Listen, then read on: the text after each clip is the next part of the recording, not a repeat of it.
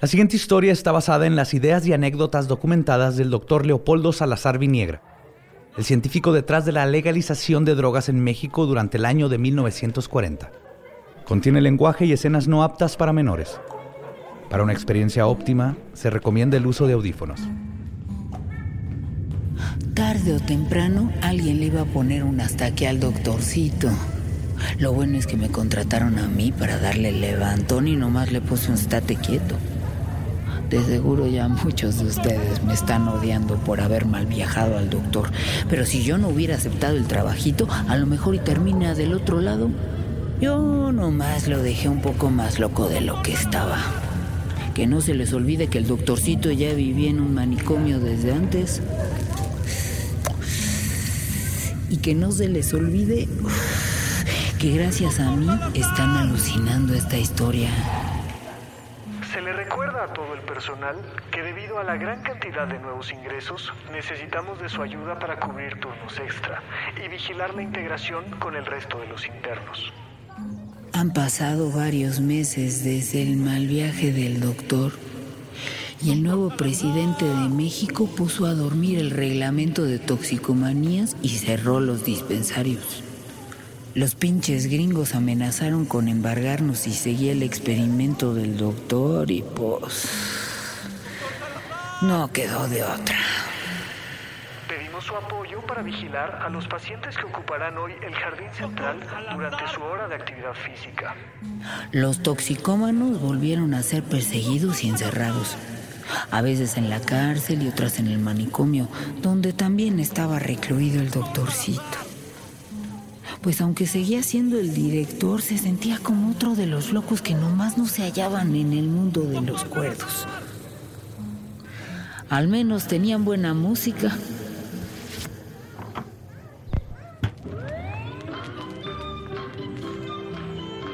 Los esperamos en el área del comedor para la hora del almuerzo. ¡Suélteme! ¡Suélteme! Le digo. ¡Suélteme! ¡Quíteme las manos de encima! Con gritos no va a llegar a nada. Cálmese, por favor. Le digo que no estoy loco. Necesito ver al doctor Salazar. Si no se tranquiliza, lo voy a tener que sedar.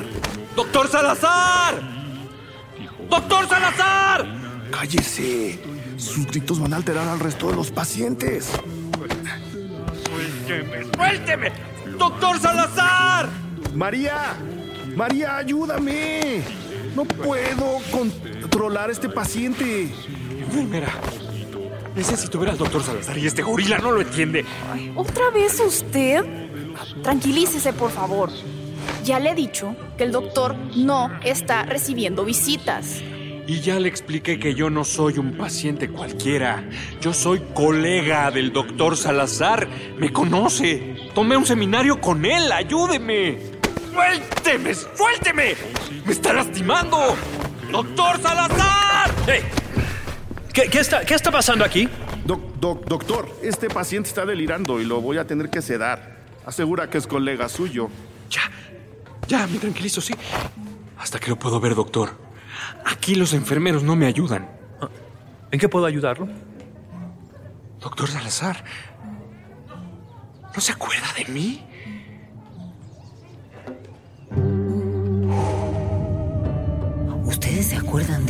Lambiscón?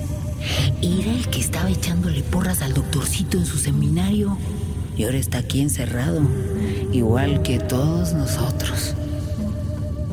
Sonoro presenta Toxicomanía, el experimento mexicano. Episodio 7. La gente sigue diciendo que tú y yo estamos locos. ¿Es usted? No, usted... Doctor. Es el doctor... ah, Millán. Doctor Millán, claro. Siento no haberlo reconocido por un momento, pero... Si me permite decirlo, está usted muy desmejorado. ¿Por qué está, por qué está aquí? ¿Por qué está en la castañeda? Es una larga historia, doctor Salazar. Pero si tiene tiempo, me gustaría hablar con usted. Quisiera tener un momento a solas con el doctor. Una consulta. Sí, claro, y yo quiero que termine mi turno, pero pues no por quererlo sucede. Está bien, déjenos solos, este paciente no representa un peligro. ¿Seguro, doctor Salazar? Hace un rato este mismo paciente se encontraba muy alterado. Sí, estoy seguro, muchas gracias. Eh, Pues como usted diga, doctor Salazar. Vámonos, María.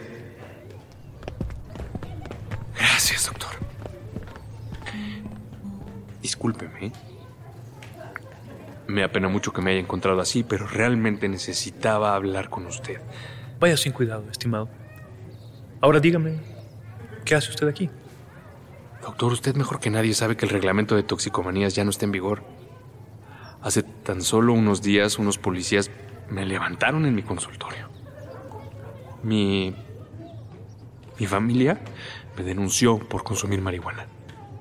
Fui sentenciado y me trajeron a la castañeda. Doctor, lo siento mucho, pero es que usted debió haber sido mucho más cauto. Ay, ¿qué le digo, doctor? Las cosas en la calle están peor que antes de que existiera el reglamento. Me temo que es verdad. Hemos puesto la lupa en un tema muy sensible. Y, y ahora, doctor Millán, su nombre es uno más de los muchos afectados por el regreso de la prohibición.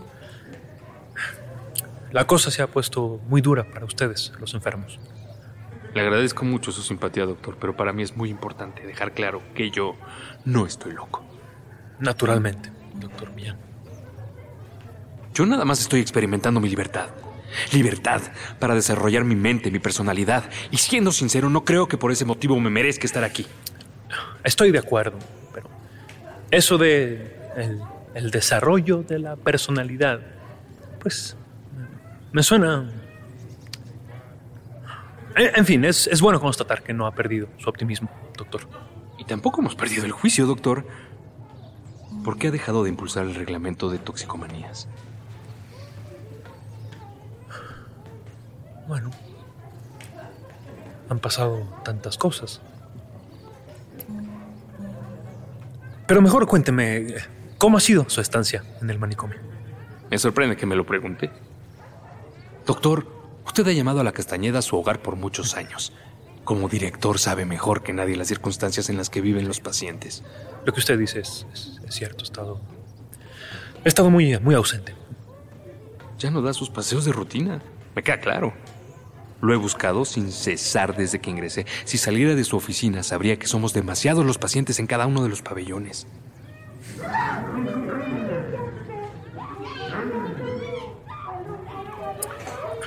Continúe, por favor. Por un lado están los epilépticos, en otro los homosexuales y las prostitutas, los sifilíticos y nosotros, los toxicómanos. Muchas personas solo estamos internadas porque la sociedad no quiere lidiar con nosotros. Es cierto que dentro de estas paredes hay muchas personas lúcidas y conscientes que no merecen estar aquí despojadas de su libertad. Doctor, quizá haya algo que podamos hacer. Aprovechando que soy un interno, podríamos continuar con sus investigaciones de campo aquí, en la Castañeda, o, planear nuevos experimentos sobre la toxicomanía. Lo que me estaba proponiendo hoy me parece una causa perdida. Lo que pasó con el reglamento de toxicomanías me, me demuestra que ya nada es como nosotros esperábamos que fuera. Mire usted, yo intenté cambiar el sistema a través de las leyes y, y mire cómo están las cosas. Pero la sociedad y las leyes no cambiarán por el diagnóstico de un doctor. Cambiarán por la exposición de las ideas, por la distribución de información para que la gente pueda luchar por sus derechos. En verdad admiro su optimismo, pero por favor, ¿cu- ¿cuáles derechos? ¿Existe el derecho a drogarse? ¿El derecho a atentar contra su propia vida? Tal vez sí, doctor. ¿Cuántos pasillos harían falta en el manicomio para encerrar a personas que decidan ser toreros o pilotos de avión? Personas que decidan realizar actividades que evidentemente los ponen en riesgo, pero que al mismo tiempo son decisiones que nos ayudan a construir nuestra sensación o necesidad de libertad. Una libertad que no atenta ni representa un riesgo para nadie más que para el que decide realizarla. Usted nunca estuvo 100% de acuerdo con el reglamento de toxicomanías, ¿verdad? Jorge, eh, ¿le molesta si le hablo de tú? Gracias, doctor, pero no sé si yo le podría hablar de tú. El título de doctor me pesa mucho y mi admiración por usted, por ti, es y sigue siendo muy grande. ¿Qué es, ¿Qué es lo que no te convencía por completo del reglamento? Sé sincero, por favor. ¿Seguro, doctor? Seguro. ¿Leopoldo? Sí, por favor. A nadie le halaga que lo consideren un enfermo. Implica cierta inevitable inferioridad. Entiendo que existen consumidores problemáticos de drogas, pero también existo, pues, yo. Y yo no estoy loco. Yo no entiendo por qué te agrede que te digan loco. La locura es una forma de pensamiento y el loco es un estilo de vida. Ahí está el doctor que legalizó las drogas. Pero yo no fui el único involucrado en el reglamento de toxicomanías. Pero sigue siendo el único con una visión. Visión, visual, por favor, visión de, de- después de todo lo que ha pasado. Hágame caso, Doc. Hazme caso, Leopoldo. Ayúdame a ayudarte. Empecemos nuevos experimentos sobre toxicomanías aquí en el manicomio. Cuando me internaron me quitaron mi título de doctor, pero ya averigüé, y si presento una nueva tesis, podría recuperar mi carrera. El derecho al desarrollo de la personalidad. ¿Qué locuras insinúas, Jorge?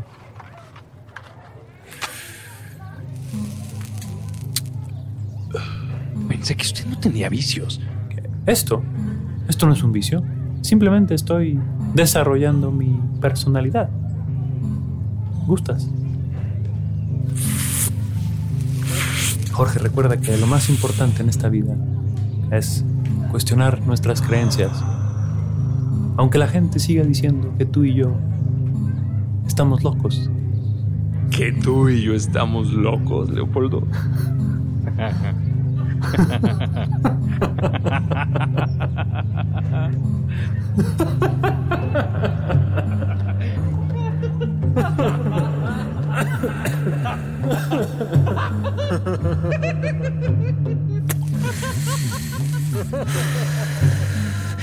El doctorcito no se ganó ningún premio por la legalización, pero sí se ganó varios regaños por permitir que los marihuanos salieran una vez a la semana del manicomio para conseguirse un churrito. Me cae que si era re buena gente el doctorcito. Y qué bueno que sí ayudó al doctor Millán con sus locuras, porque gracias a esos experimentos se publicaron grandes textos que han inspirado a otros locos para derrumbar el mito de la marihuana. Locos, locos, pero muy pocos. Nunca le llegaron a las masas. Pinche doctorcito. Lo tenía muy claro y nos lo trató de explicar antes de que empezara todo el desmadre del narco. Imaginen cómo estaría ahorita México si su reglamento y sus dispensarios hubieran seguido. O cómo estaría el mundo si lo hubieran dejado hablar en Ginebra.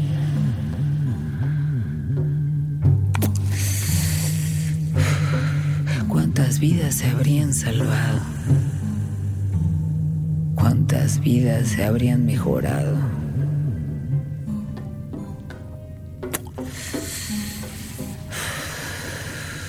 Pero no se puede cambiar al mundo dándole una receta y esperando que siga en tratamiento. Es mejor antojarles la idea y dejar que se envicien con ella. Una idea como la libertad. Nomás la prueban tantito y se enganchan de volada y de por vida. Y al rato se ponen bien locos y se las quitan. De verdad, se los juro. Por esta.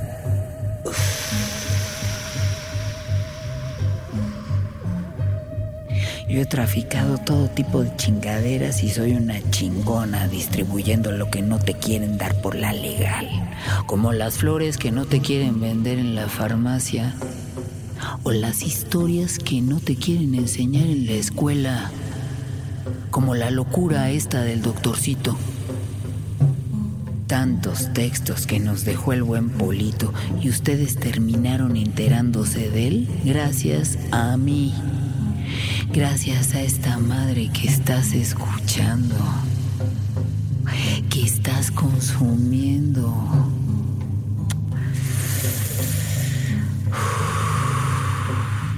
Yo he traficado todo tipo de chingaderas y soy una chingona para reconocer toxicómanos. Por eso me arrimé aquí con ustedes, para darles esta dosis de historia, de libertad. No se hagan. se nota que les gustó.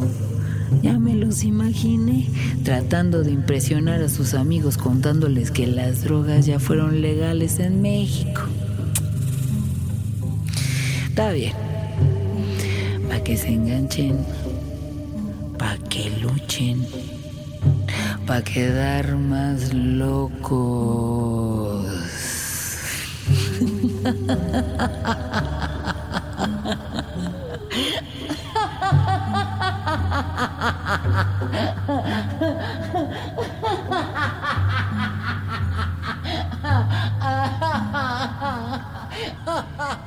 Toxicomanía, el experimento mexicano, es un podcast de Sonoro.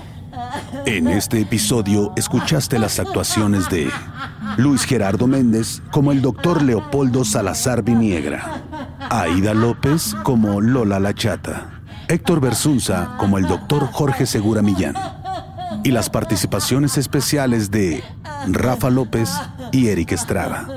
Visita toxicomanía.com para consultar los créditos completos y conocer más detalles sobre la investigación e historia del doctor que impulsó la legalización de 1940.